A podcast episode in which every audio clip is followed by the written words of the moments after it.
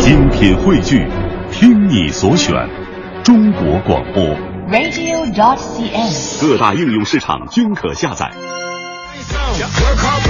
好，现在是北京时间七点零二分，欢迎您继续锁定 FM 一零六点六中央人民广播电台文艺之声，收听这时段为您送上的快乐早点到。各位好，我是大明。这个生活当中最感动、最温暖的一刻是什么时候呢？就是当你遇到一些困难，或者你有一些疾病，这个时候旁边的人对你展示他的关心的时候，这个时候就觉得特别的温暖。我记得小的时候看《雷锋传》的时候，啊，雷锋同志在训练当中感觉身体不适，哎，仍然坚持训练，到最后呢还是，哎呀受不了了，但是被这个战友啊送回到这个医务室开了药啊，回到这个宿舍啊往那一躺啊，再醒来的时候呢，这个厨师长端来了一碗热气腾腾的面，上面还打了一个鸡蛋啊，这一幕啊，这个片段呢，让我真的是难以忘怀呀。我我是吃货是吗？所以生活当中，如果有个人能时时刻刻对你展示关心，那便是极好的。不过关心也有很多种啊，有一种关心仅仅是口头上，比方说现在特别流行的那种，你多喝点热水吧。啊，呃，女的说了，亲爱的，我感冒了。哎呀，这这多喝点热水吧。我胃疼，多喝点热水吧。我肚子疼。多喝点热水吧。那我们分手吧。哎，对，亲爱的，到怎么就分手了呢？你说你咱俩分手，我多多伤心呢。女的说了，喝点热水就好了。所以热水真神奇，解决一切疑难杂症啊。这故事其实告诉你个道理啊，关心呢是爱的体现。那么口头上的关心呢，就是口头上的爱了；行动上的关心才是真的爱呀。为了你爱的人。啊，说也要说，但是做呢，也要做。这就是今天送给各位的至理名言。我是大明，你们爱我吗？你们爱我的话，你们应该懂得怎么做的。全新正能量一天马上开始，接下来有请黄欢带来今天的头条置顶。头条置顶，头条置顶。国务院总理李克强昨天同欧洲理事会主席图斯克、欧盟委员会主席容克互致贺电，热烈庆祝中国欧盟建交四十周年。第八届中美政党高层对话在北京举行，中纪委中宣部、国务院法制办等等部门负责同志以及美国民主党、共和党代表团共四十多人出席。交通运输部对外发布关于促进交通一卡通健康发展、加快实现互联互通的指导意见。根据指导意见，到二零二零年，我国将基本实现各大城市跨群市域、跨省域的交通一卡通、互联互通。远期将推动全国各交通运输城市一卡通用。中国红十字会第十次全国会员代表大会昨天在北京闭幕。中国红十字会十届一次理事会根据中国红十字会章程，聘请中共中央政治局委员、国家副主席李元朝为中国红十字会名誉会长。财政部、环保部日前联合发文，推进水污染防治领域政府和社会资本合作，以确保水污染防治行动计划得到有效实施。昨天开始，幺二三零六网站以及铁路幺二三零六客户端购票时间由不晚于开车前的两小时调整为三十分钟，乘客只要不晚于所需乘坐列车开车前三十分钟，都可以通过幺二三零六网站和客户端来购票。奥地利国民议会近日举行了反对暴力和种族主义纪念活动，纪念数百万纳粹受害者。奥地利国民议会议长布雷斯致辞说：“坚决反对反犹主义、种族主义，反对那些威胁我们社会稳定、分裂和攻击社会的势力，是每个人的任务。”好，现在是北京时间七点零九分，回到我们的快乐早点到，收音机前的各位早上好，我是大明。早上好，我是黄欢。啊，今天呢又是全新的一天开始了。嗯，这个我昨天呢，我我咱们做完路怒症这个话题之后啊，我就有点揪心呐，你知道吗？心啊！因为现在这个路怒症的人呢特别的多。嗯昨天呢就就昨天晚上深夜的时候，我又看了一个这个差不多的新闻。嗯，呃，这个标题当然是这么写的，说什么什么奔驰男呐，把老人卷入车底啊，嗯也是因为开一个斗气车，就好像说一家三口，这个三口呢好像是啊不是一家人吧，开了三辆车出去，嗯然后这个奔驰车呢在中间夹三儿了，就所谓的因为路也不是他们家开的嘛，对不对？那所谓的夹三儿呢，也就是说把这个一家三口的车给别开了，嗯而已。然后呢，好像就遭到了一些这个辱骂呀，还有这这个抨击啊，等等等等。然后这个奔驰男觉得就是受不了啊，受不了，然后就是直接开到前面去，然后就把这个呃，其中有一个老人卷入车底。那老人跟这件事有关吗？有啊，也是他们家的人呐。哦啊，对对对，然后这个事儿就是让我们想想到了，真的在这个交通方面呢，很多的人呢，这种违章啊，他不是那种就是说无意当中的违章，而是那种刻意的违章。嗯刻意的犯法，但是这种这是一种比较极端的一种方式了。现在你看很多的朋友哈，在这个呃路过红灯的时候，他可能就是开车的朋友啊，对对这个摄像头可能这个比较了解的，知道这儿没有摄像头，红灯刚装的，他直接就过去了、哦啊，存这种侥幸心理。那你要说这个行人的话，更是如此啊。行人的话，好像现在在中国的大部绝大部分城市还没有一个这个摄像头说对行人有约束。是但是前两天看了一个新闻哈，说四川绵阳，他已经在前几天的时候就启动了一个这个行人闯红灯的抓拍系统，特别有意思。他说，如果是单次闯红灯，嗯，被抓拍到了的话，他会在他们的这个小屏幕来播放你的形象。嚯就谁谁谁闯红灯了，你你你的样子会出现在这小屏幕上。如果累计三次的话，嗯那就大屏幕滚动播放，而且这个视频还会作为一个执法的依据。当然，有的人就觉得，哎呀，这个这个挺好的，有这样的系统哈，因为嗯它可以引导行人能够遵守交通法规嘛。但是有的人也质疑说，哎，这个行为这这种举动是不是对人的隐私会有一些暴露？觉得。不是很合适。啊那我们今天节目当中就和大家一起来讨论一下哈，如果是你的话，你赞成这样的一个一个一个一个举措吗？啊，就是如果你作为一个行人的话，你不按照这个红绿灯行走的话，红灯依然过马路，那你的形象会出现在旁边的大屏幕上，你干不干？对，有没有一些这个好的办法啊？嗯 呃，如果你觉得这个方法不合适，你可以来说一说，到底什么样的方法会比较合适一些呢？嗯欢迎你发送微信到“快乐早点到一零六六”的微信平台。今天参与互动呢，我们为您送出的是北亚明努斯最终幻想游戏音乐会的演出票，另外还有李菁和云伟《我不是保镖》的演出票，还有一个是国美在线大客户给我们提供的每天一张价值一百元的电子消费券。嗯。好，正在为您直播的是《快乐早点到》，继续为您带来今天的大明的新闻联播。最个性的新闻解读，最霸气的时事评论，语不惊人死不休，尽在大明的新闻联播。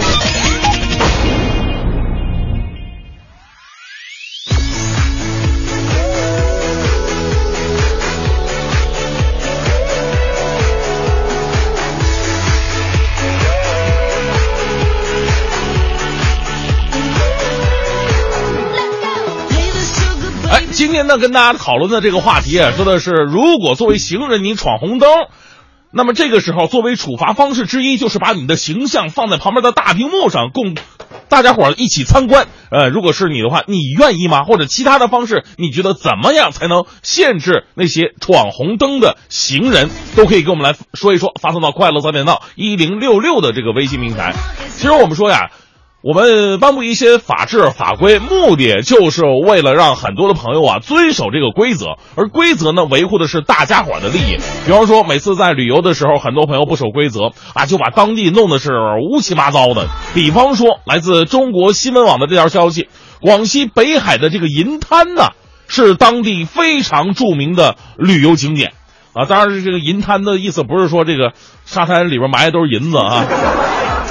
我觉得呢，可能是在晚上的时候，月光洒上去，银光闪闪，哎呀，这个太漂亮，太漂亮了，是吧？这个细细的细沙，你说在白天在阳光之下，也是那种闪闪发光的。但是不幸的是，五一假期，大约三公里长的海滩变得一片狼藉，到处都是游客随手丢的什么快餐盒啊、塑料袋啊、矿泉水瓶啊，还有椰子壳啊。以前我们走在沙滩上可以光脚走，但在这种沙滩上你还敢光脚走？万一踩到哪个瓶子碎茬，你不就废了吗？晚上月光洒在这个银滩上，远远的望过去，好像是怪石嶙峋的样子。五一过后，景区一共清理垃圾大概是一百六十五吨呢。其实我们对于这样的新闻并不陌生啊，哪怕是就前前不久，前不久前不久，也就是上几次假期吧，这个天安门广场，你看完升旗以后，再一退场，还能清理出大量的垃圾呢。所以每次看到这样新闻，我都特别纳闷。你说咱们自己家里边干净的跟什么似的哈？为什么你出了家门就可以如此肆无忌惮呢？对不对？还有人说了，这也是因为景区垃圾桶太少啊。这早就说过了，各位出门的时候呢，多带点垃圾袋，把自己制造的垃圾呢随身打包带走，这才是一种文明的行为。没有垃圾桶，并不能作为你不文明的借口也希望这样的事儿啊，在我们以后啊，这大家伙儿提提高了这方面的一个警觉性、一个素质之后，我们的旅游景区能够被每个人保护的越来越好吧。再说说一个旅游景点的事儿啊，很多朋友这个呃知道，就比方说有一些这个名胜古迹啊，或者说有一些这个庙宇的时候啊，它都有那种功德箱啊，寺庙的功德箱，看到很多游客在里边扔钱啊，目的呢是求好运，或者说是求一些目的吧啊，但这不难理解哈。问题是，一般人都是给这个寺庙啊、安啊，或者说道观呐，这这整点这个公挣点钱。最夸张的是什么呢？北京晚报的消息，近日有人在北京自然博物馆发现，一层的恐龙展柜里边竟然也有人偷钱，一边是恐龙骨头架，一边是一地的零钱，散碎银子啊，这场面有点这个。非常有点滑稽啊啊！当文物的玻璃块变成了存钱罐，很难想象恐龙会有怎么样的心情。我就特别想问，这往这投钱的人是什么心理？难道觉得恐龙才是一切一切的祖先吗？他们往那儿投钱更灵验一点，还是祈求这个恐龙保佑自己不要骨质疏松什么的啊？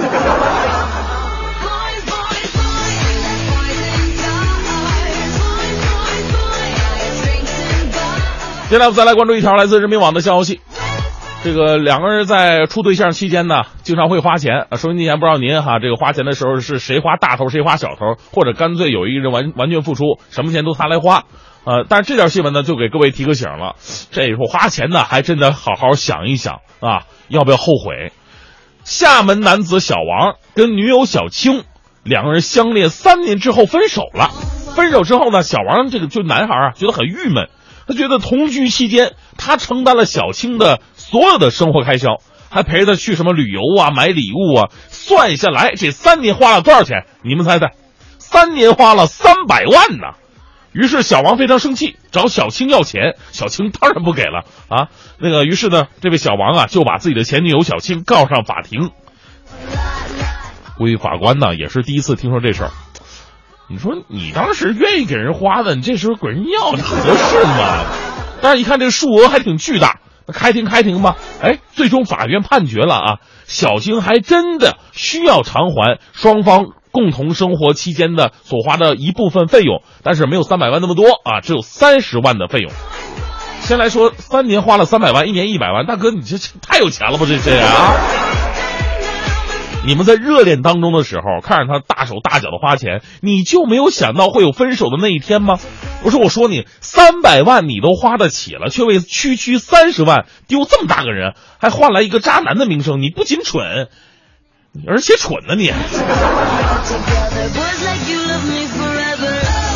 啊，经常听说这个这两个人谈恋爱啊，这个是谈崩了以后啊，要什么分手费呀，什么青春费呀，啊，这这这还又有什么这个，呃，谈恋爱期间开销费用还得这个 A A 制啊，这这这些奇葩的新闻，我就特别想问一句了，难道你们谈恋爱，你们是做生意吗？完事以后还带退股的？好吧，最后带来这时段的正能量，来自中国青年报的消息。五月五号傍晚，重庆渝中一位拄着拐棍的老人呢，行至斑马线上，突然双膝跪地，倒在了马路中央。哎呦，这太危险了！这马路中央啊，这是五名路过的中学生想将老人扶起，但是呢，老人已经无法站立。他们呢，这个五名中学生啊，就在车流当中围成了人墙，避免老人被车碾压到，直至医生赶到。他们还帮忙将老人抬上担架呀。孩子的举动并不难，但是呢，能做出这样的举动，尤其在这个扶不扶成为一大问题的社会当中，年轻人还是用他们的实际行动给我们传递了温暖。他们用最妥当的方式保护了老人。其实我们说扶不扶啊，对于我们来说是一个纠结的难题，但是对于很多人来说，这是一种出自本能的反应。我们希望世界上碰瓷儿的人呢能再少一点，别弄伤了孩子们的爱心。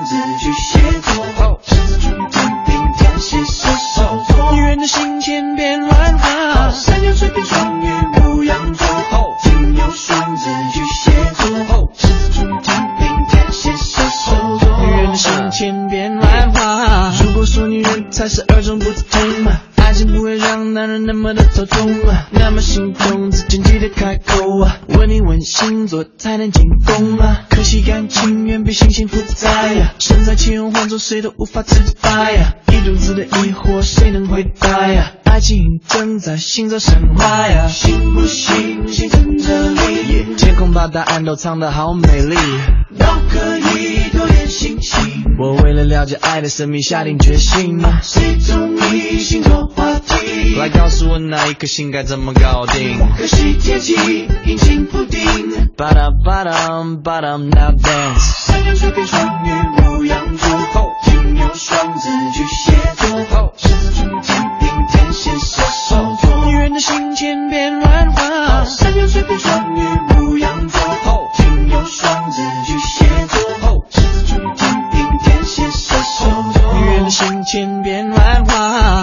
发明如今疯狂流行，是否因为太多人曾为爱伤心？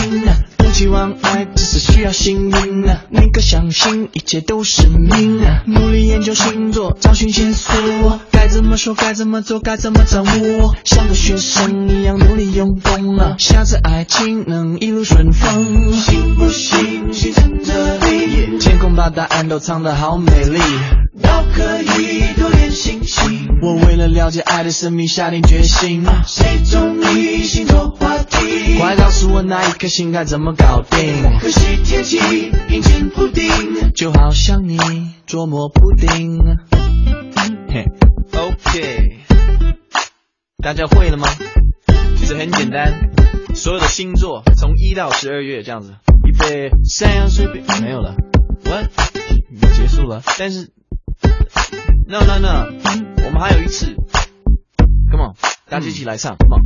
山羊、水瓶、双鱼、牧羊座，金牛、双子、巨蟹座，狮子、处女、天平、天蝎、射手座。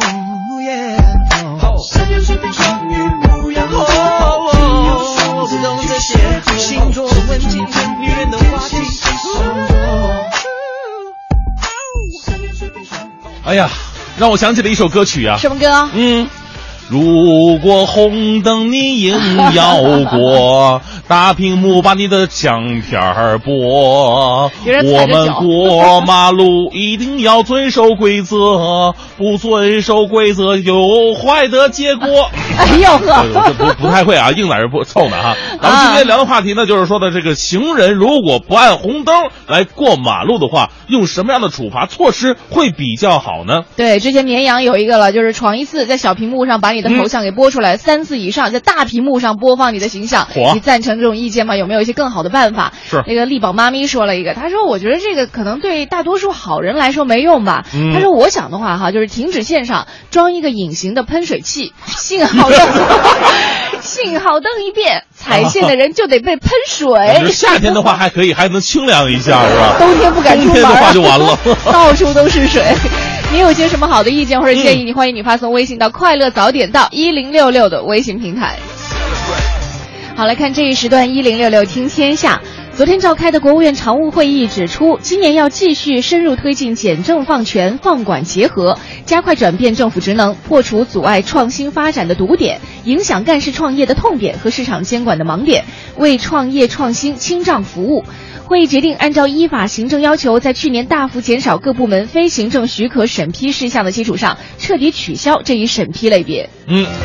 同日呢，国家发展改革委呢通过了中国政府法制信息网发展改革委网站就中央定价目录修订公开征求意见。修订后的定价种类约比二零零一年版中央目录减少了百分之四十六，仅仅保留了天然气、供水、电力、特殊药品以及血液、重要交通运输服务、重要邮政服务、重要专业服务等七个种类。具体定价项目呢减少到二十五项，与二零零一年相比，相比减少了大概百分之八十。重要的中央储备物资、烟叶，还有民报器材、化肥、教材、军品、电信基本业务都将全部退出中央定价目录。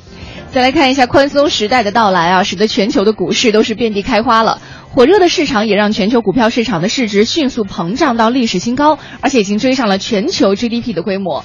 日前呢，通过世界交易所联合会的统计和全球股价指数的推算，全球总市值截止到四月底已经达到了七十四点七万亿美元，创出历史新高。而国际货币基金组织推算的二零一五年全球 GDP 是七十四点五万亿美元，这意味着全球股票总市值已经超过了 GDP 规模。嗯，同时呢，Win 的资讯统计数据显示，截至五月四号，全球股市市值大概是七十一点六九万亿美元。呃，呃较四月底呢稍有回落。对此现象，有分析人士就指出了，说这恐怕不一定是好事儿啊，或许说明这个股市资金的膨胀已经脱离了实体经济，也就意味着全球股市的行情有些过热了。历史上出现这种情况的时候呢，随后都迎来了股市暴跌与经济增长遭遇困难。还是金融方面，美国当地时间的周二收盘，阿里巴巴股价当天下跌了百分之一点三，收于每股七十九点五四美元，盘中一度跌到了每股七十十七点七七美元，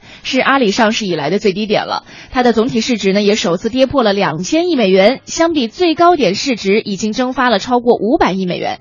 去年九月，阿里赴美上市，发行价呢是每股六十八美元，首天的开盘价呢是每股九十二点七美元。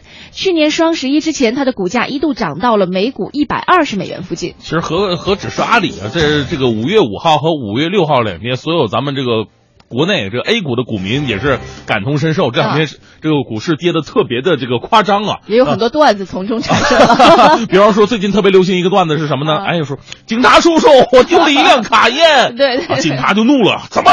光天化日之下，什么时间在哪丢的？今天下午三点在 A 股丢的，啊，就特别有意思。所以咱们今天大明脱口秀呢，也会跟您来说说这个股市的事儿哈。嗯，这个当然我们说这个股票只是一种投资的形式而已，千万别把它当当成全部的生活。我们来分析一下阿里它股票为什么下跌呢？一个是有市场的原因，另外也有一个本身的原因。从去年年底，这个阿里股价呢进入慢慢下跌的一个通道，尤其是在一月份，阿里就淘宝假货事件与国家工商总局唇枪舌剑这段。期间呢，其股价就就在几天之内快速下跌，导致市值一度蒸发了三百亿美元。这个阿里股价创出上市以来的新低，外界分析是由于马云呢在上个月底，呃，在北京发表一番内部讲话当中透露，今年阿里呢将不再招聘新的员工，将会出一个进一个，这被认为阿里遭遇到了利润压力。不过呢，也有不同观点认为马马云的言论呢遭遇到了过度的解读或者误解。另外呢，阿里在北京时间今天晚间发布的最新一季财报，华尔街对其营收增长仍然是抱有信心的。好，再来看一场比赛，有一场一比四，一场零比五，两支中超球队六号都用惨败结束了二零一五赛季亚冠联赛的征程。山东鲁能队下半时崩盘，输给了韩国全北现代队，失去了晋级十六强的机会。为荣誉而战的广州富力队呢，则是五球惨败，被。泰国五里南联队羞辱了。嗯，在比赛当中，王彤在半场结束前一记精彩的吊射，为鲁能队扳平了比分，一度给球队晋级带来了希望。不过呢，鲁能队在下半场阵型提前放手一搏的同时呢，也糟糕的呃，也将糟糕的防线暴露在对手的面前。全美现代队利用定位球和反击的机会是连进三球，让鲁能队第六次倒在了亚冠的小组赛当中。而另外一场比赛，广州富力队在上一轮零比五惨败于日本大阪钢巴。队无缘出线之后呢，六号又在客场被五里南联队以五球羞辱。呃，淘汰赛阶段，广州恒大将会对阵韩国城南 FC，那北京国安呢将会对阵全北现代。那两支中超球队都是先客场后主场，赛程稍显有利。是的，今天我们在节目当中啊，这个快乐早点到和您一起来说一说，就是如果行人闯红灯的话，有没有一些好的办法可以来遏制这一现象？大家一起来支支招哈。因为前两天呢，我们看到了新闻说，四川绵阳已经有相关的这个政策来出台，来惩治这些这个行人闯红灯的现象。可能会在大屏幕上播放他们的形象，你赞成赞赞同这种做法吗？如果你不赞同的话，有没有一些更好的办法呢？欢迎你发送微信到“快乐早点到一零六六”的微信平台。今天参与互动的，为您送出的是本亚明努斯最终幻想游戏音乐会的演出票，另外还有李菁和雍伟领衔主演的《我不是保镖》舞台喜剧的演出票，还有国美在线大客户给我们送出的每天一张价值一百元的电子消费券。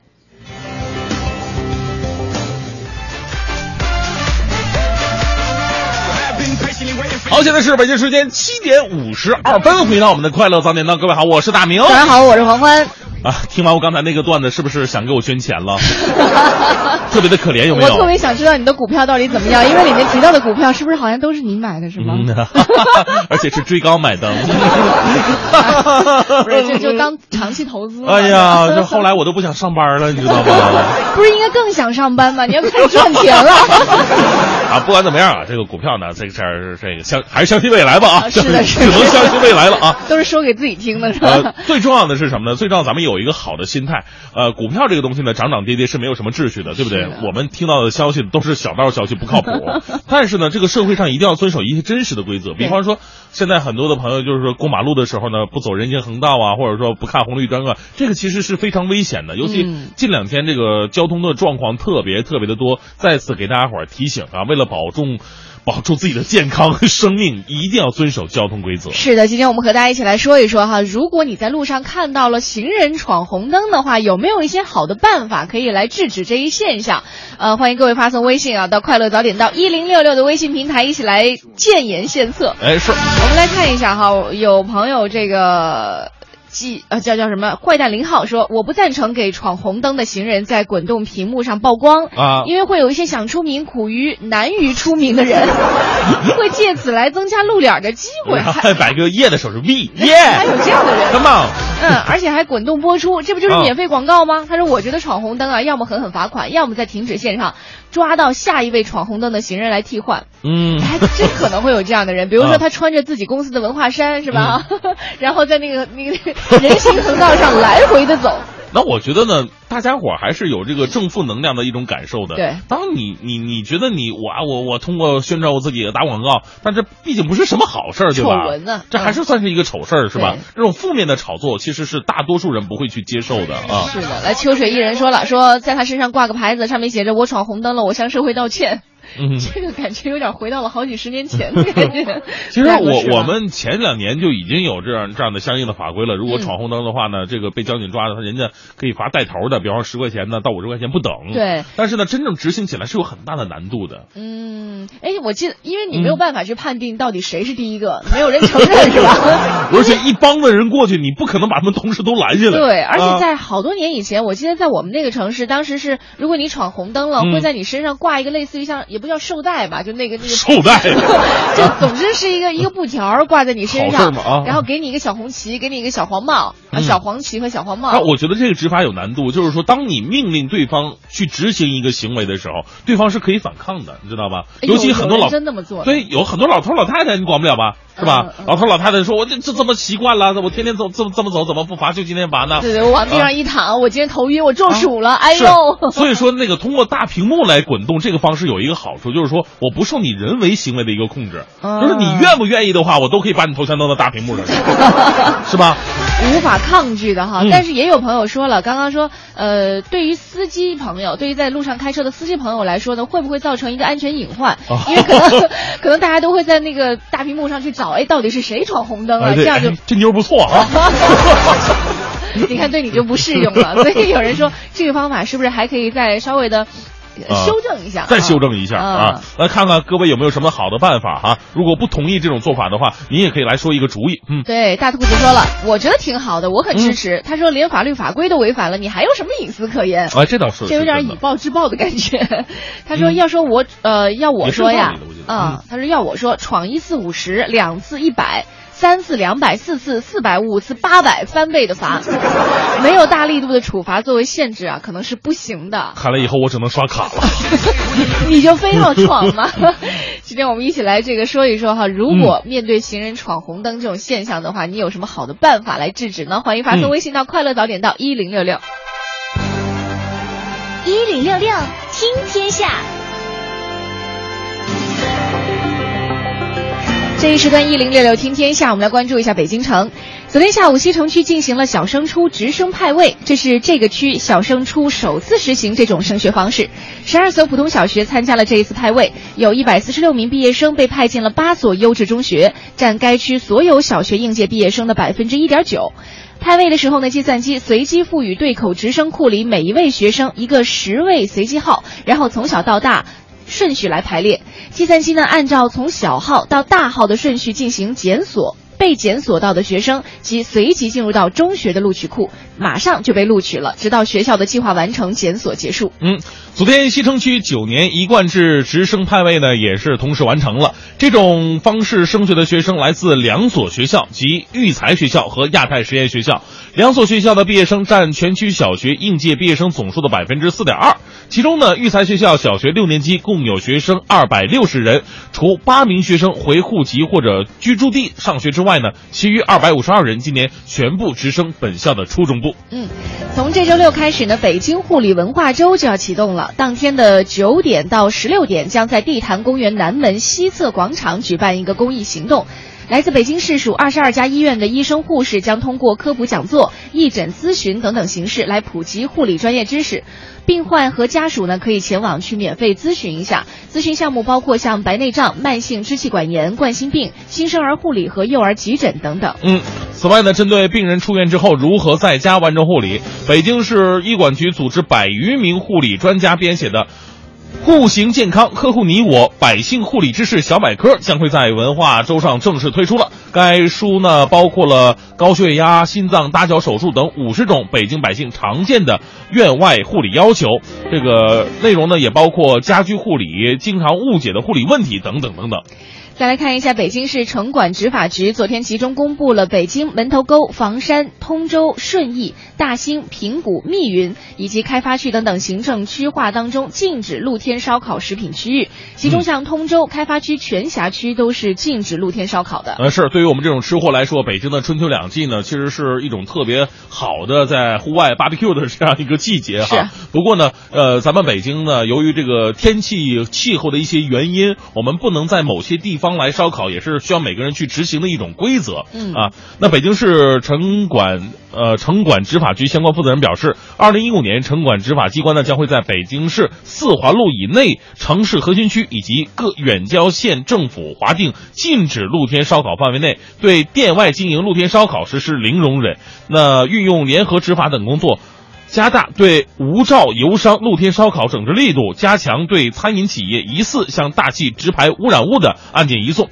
此前呢，北京各远郊县区政府呢，已经按照北京市清洁空气行动计划要求，划定了本区域禁止露天烧烤范围，并报市城管执法局来备案。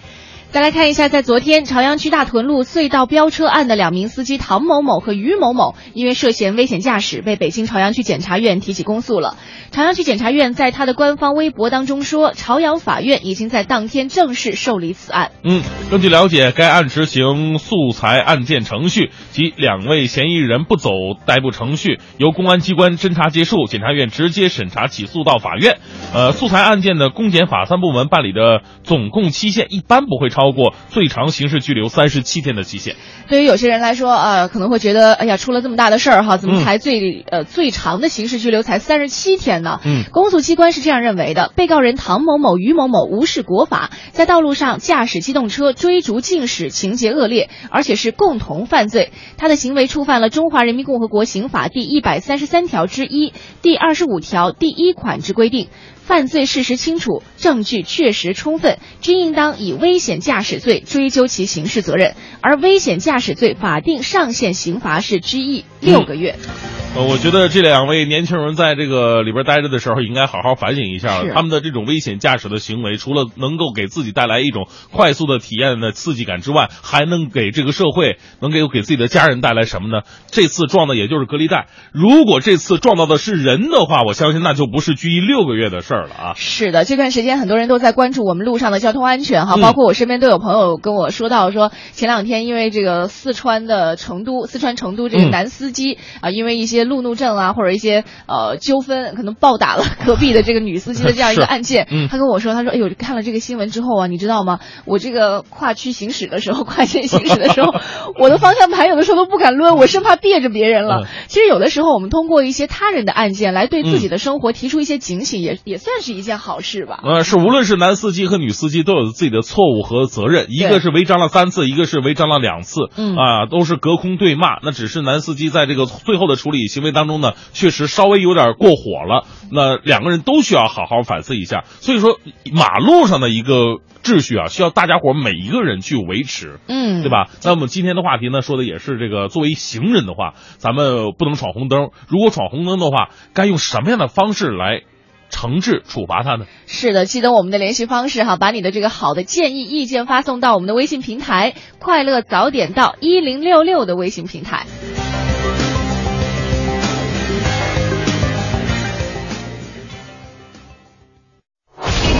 最个性的新闻解读，最霸气的时事评论，语不惊人死不休，尽在大明的新闻联播。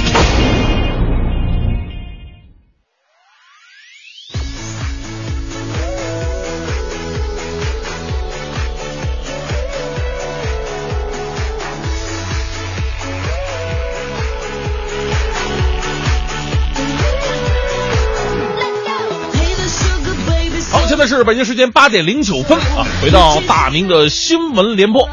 呃，前两天我们一直说呀，特别羡慕就是有些城市或者是有些国家，他们在这个呃城市的各个角落，想想喝水的话很简单，它有那种直饮水，就跟这个自来水的形式差不太多，但是呢，水的水质非常好，打开以后就直接啊、就就就这么喝了啊，特别羡慕。其实咱们国家呀，在某些城市、某些角落也是有的，不过呢。最让人伤心的是什么呢？伤心的不是说这水质有问题，而是说老百姓啊，朋友们对它的维护并不是那么的好。来关注一条来自人民网的消息吧。几天之前呢，有网友爆料说，这个武汉地铁站内的直饮水机上就可以直接喝喝的这个饮水机上，有一位穿着裙子的妙龄少女正在用这个直饮水来洗脚，啊，挺性感的。啊、这位网友还附上了图片。据了解呢，武汉地铁二号、四号线呢都设有这种直饮水机，水嘴呢是直接可以用来这个啊对着饮用饮用水的。保洁人员表示了，虽然说没有亲眼看到有人说这用这个直饮水洗脚啊，但是呢用直饮水洗手，甚至在这个水盆里吐痰的现象并不少见的，啊，我就纳闷了哈。对于如此便利的设施，为什么有这么多的人不能准确认清它的价值呢？旁边有着鲜明的标志，写着是直饮水，并没有写着撅尾巴管啊。就算你不相信这个水可以直接饮用，你不喝就得了吧？你洗脚、洗手、吐痰干什么玩意儿？你考虑过别人的感受吗？你洗完脚我还怎么上去喝呀？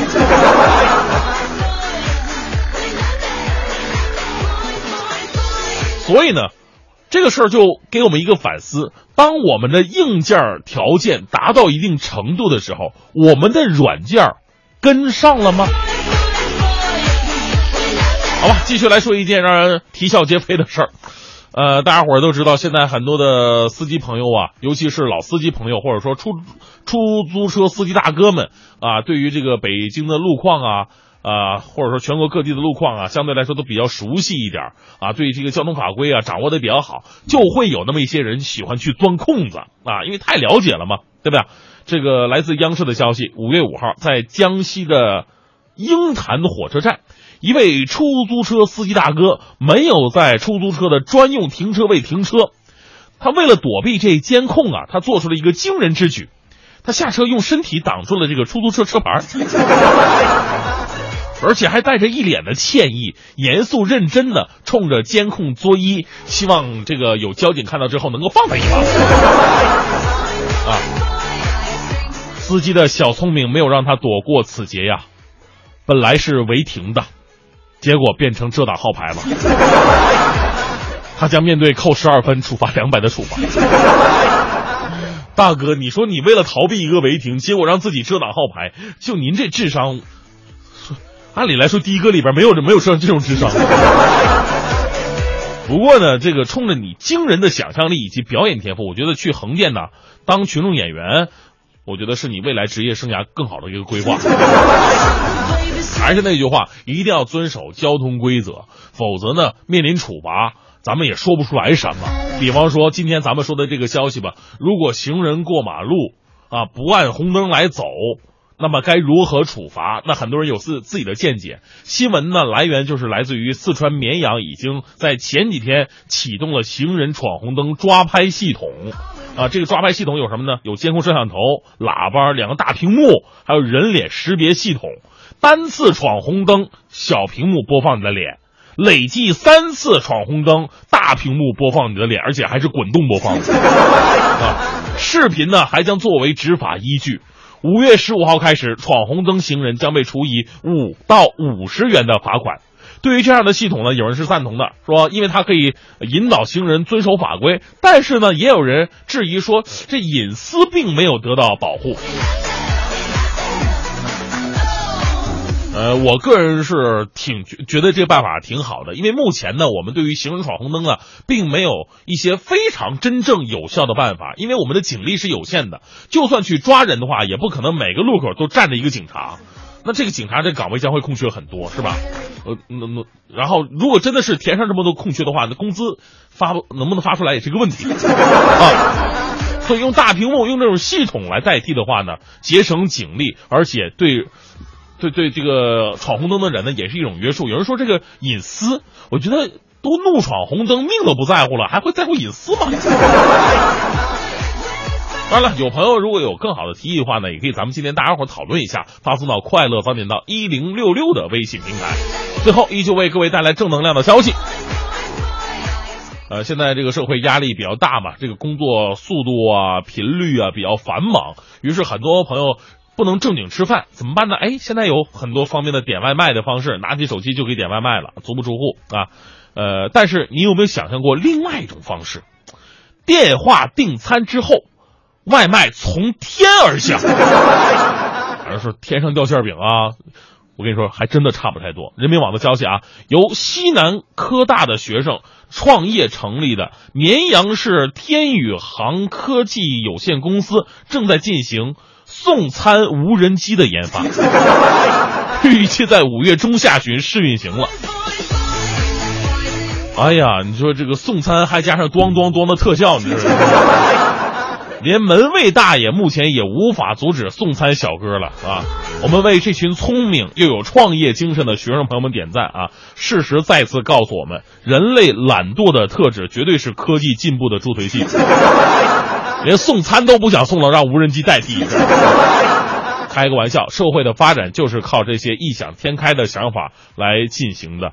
呃，我们希望啊，如果真的大家伙都特别喜欢的话呢，能够在有一天投入使用，越来越多的人能被天上掉下来的馅饼给砸到。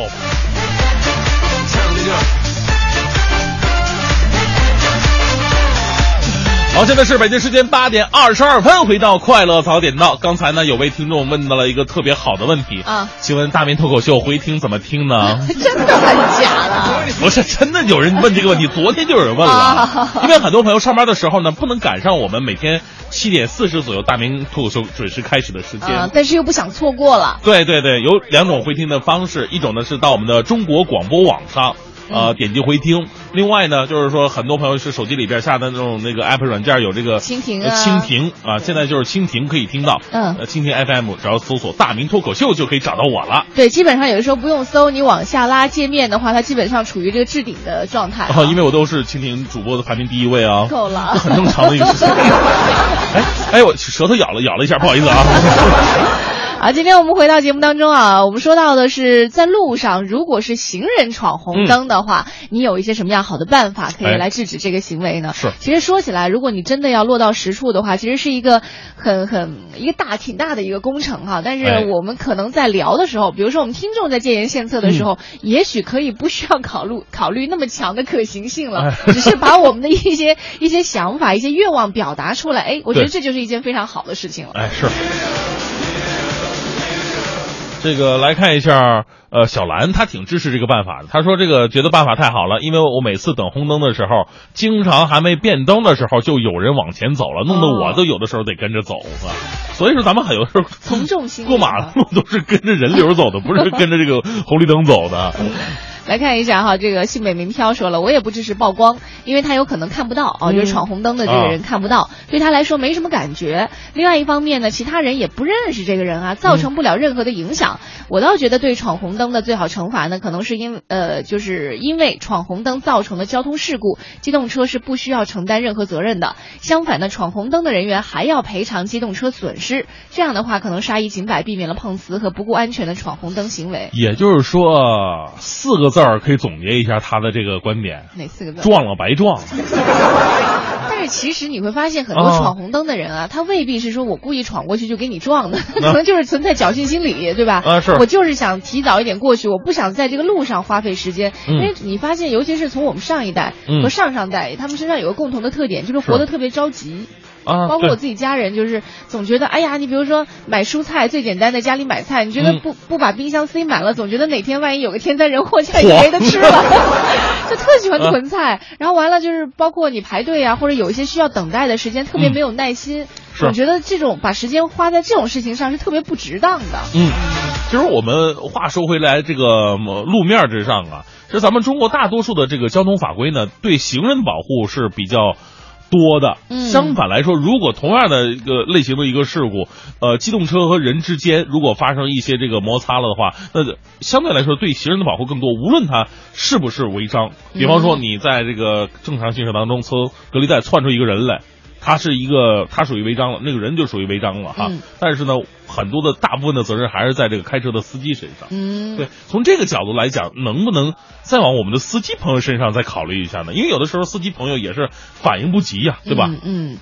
来看一下，Ada Rong 说了，说其实这个东西啊是相互的。他有，嗯我觉得他这个很好的回答你那个问题。他说，比如说，如果行人绿灯行的时候，嗯在右转弯的车啊，他知道礼让。嗯如果说在没有指示灯的人行道处呢，汽车懂得礼让。嗯还有，如果在各种小路口，汽车给行人给予足够的尊重。是如果说在非机动车道，机动车能够懂得谦逊，可能对行人的管理就不会这样的难了。哎，你知道这个做的最好的是哪儿吗？哪儿？中国的杭州这个做的特别的好，是吗杭州有这个法规，就是说面对行人的时候呢，不管是不是人行横道，你是要礼让行人的，就是在国际上都是通行的。哎，对对，嗯但是呃，对应该是 执行的人比较少，执行的人比较少。在国内执行的人可能比较少啊，对对。对对对，所以我觉得把这个东西法规当成一种这个文化，当成一种素质植入到我们的这个骨髓当中的话，那个一天我们我们我相信这个路面上就会好很多了。哎，你记得这个？嗯我刚我刚刚看到微信平台上有一个朋友给我们发来消息哈，嗯说凡事啊都得从娃娃抓起。你现在罚的再严啊，就是啊对这一代人的约束都是有限的。嗯如果可以从孩子，比如说从学校教育方面、家长教育方面、社会嗯教育方面，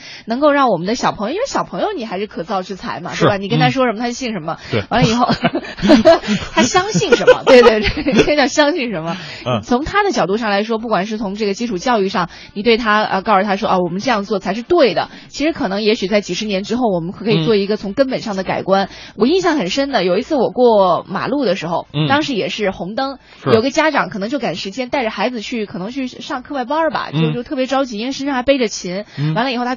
牵着小孩就往前冲，啊小孩就说：“妈妈，红灯！”那小孩他妈妈说了一句话，让人特别可怕。啊，他说：“没事儿，反正他也不敢撞我们。”火，哦，我就觉得这个妈妈真是让哎人呀。有这样的妈妈，怎么愁孩子不受伤啊？对呀、真是这孩子当时就应该坐在地上抱住妈妈的大腿，妈妈不要闯红灯，你会被撞死的。这家人太可怕了，能不能说点吉利的？这那小孩还是不情愿的跟着妈妈过了。我就想，若干年之后，这个孩子以后，呃，长大了，他在过马路的时候，他到底是看到红灯是走呢，还是不走？嗯，对吧？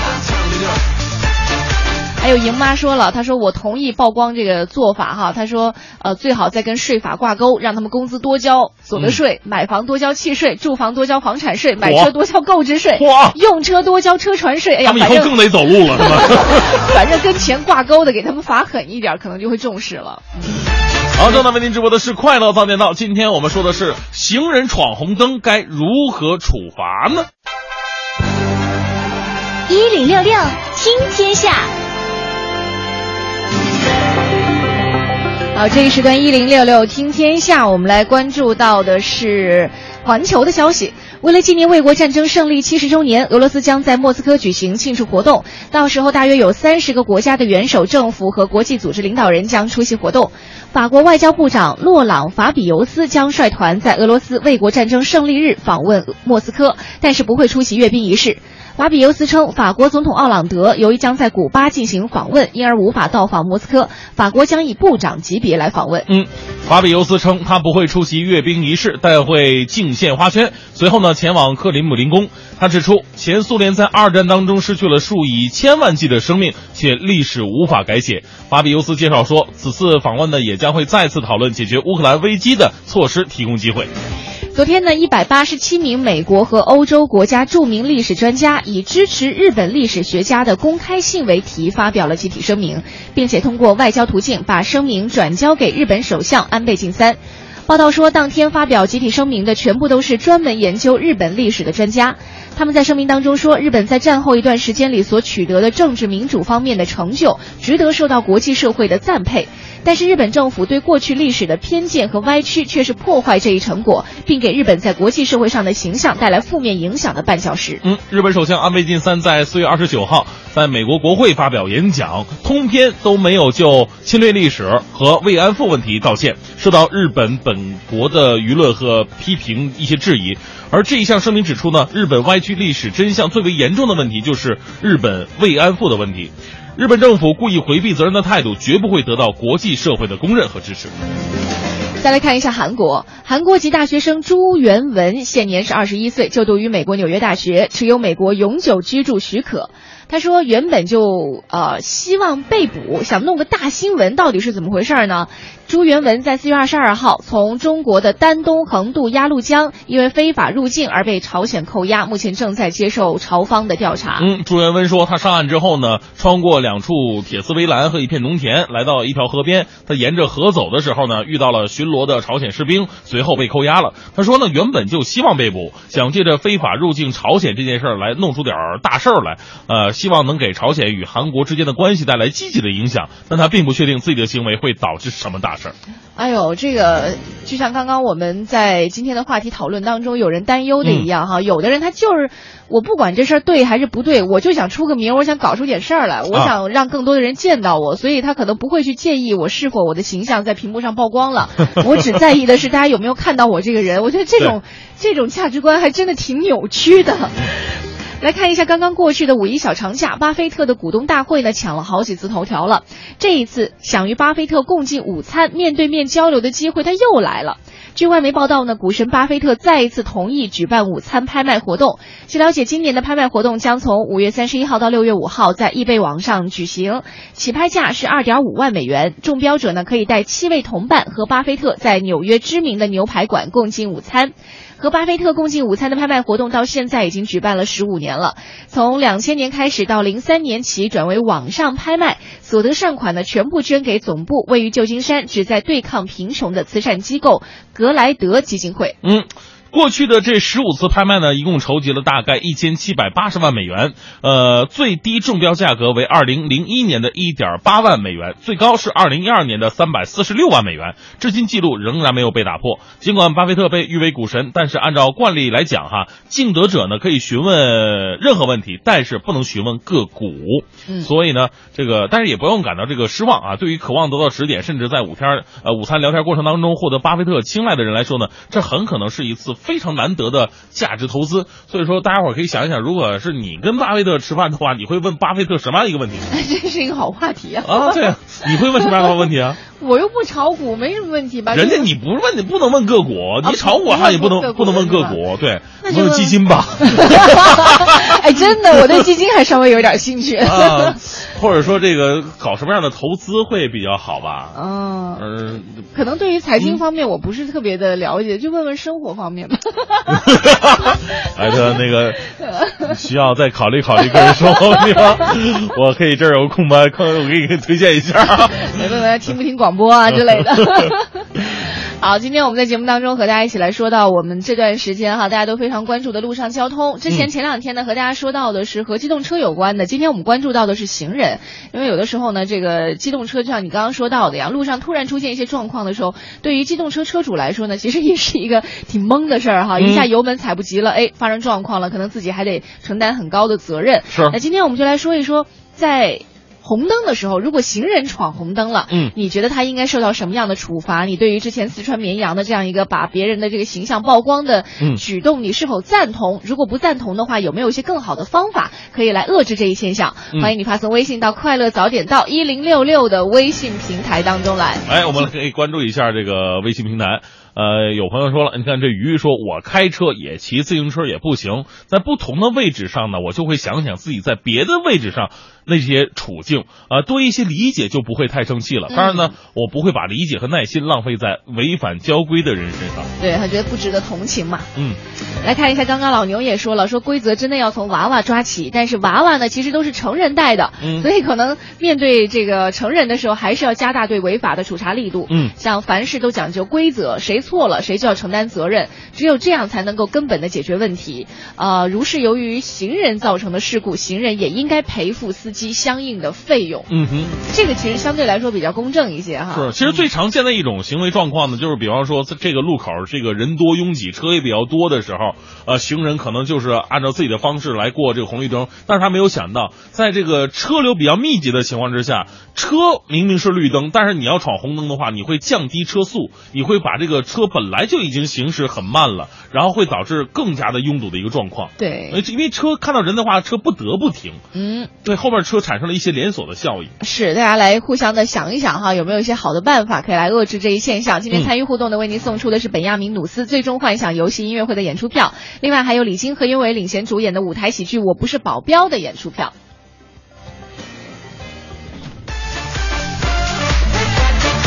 好，现在是北京时间八点四十五分，回到我们的快乐早点到。今天我发现，这个朋友们对于行人闯红灯这个事儿啊，这个讨论的热情特别的高涨。嗯，大家都对于这个城市其实有一份特别的热爱在里面嘛，那是也希望每一个人通过自己的一点小小的改变，让我们这个城市嗯可以变得更加的有序一些。是，而而且我我站在这个行人的角度来讲，就是比方说这路口等着很多的人，当很多的人就在红灯的时候，他们已经出发的时候，而你在这等绿灯的时候，会有一种这个比较尴尬的感觉。会吗？如果你不从众的话，哈。就会有一种比较尴尬的感觉，别人会说：“哎呦，这是哥们儿挺能装啊。你会在意这个吗？”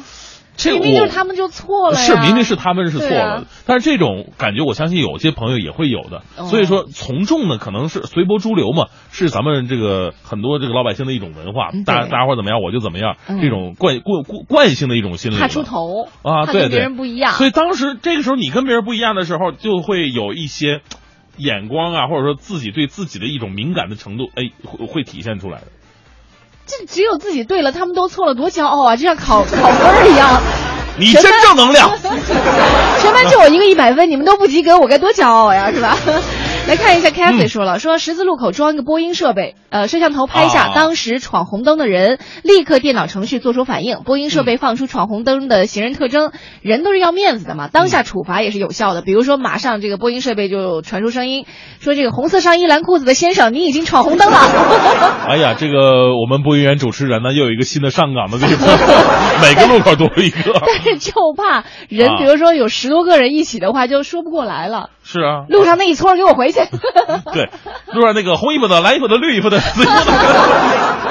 而而且还有一个问题呢，就是说明这个人呢要从头，您比方说一天他起码要工作十二个小时左右。对，这哥们儿嗓子。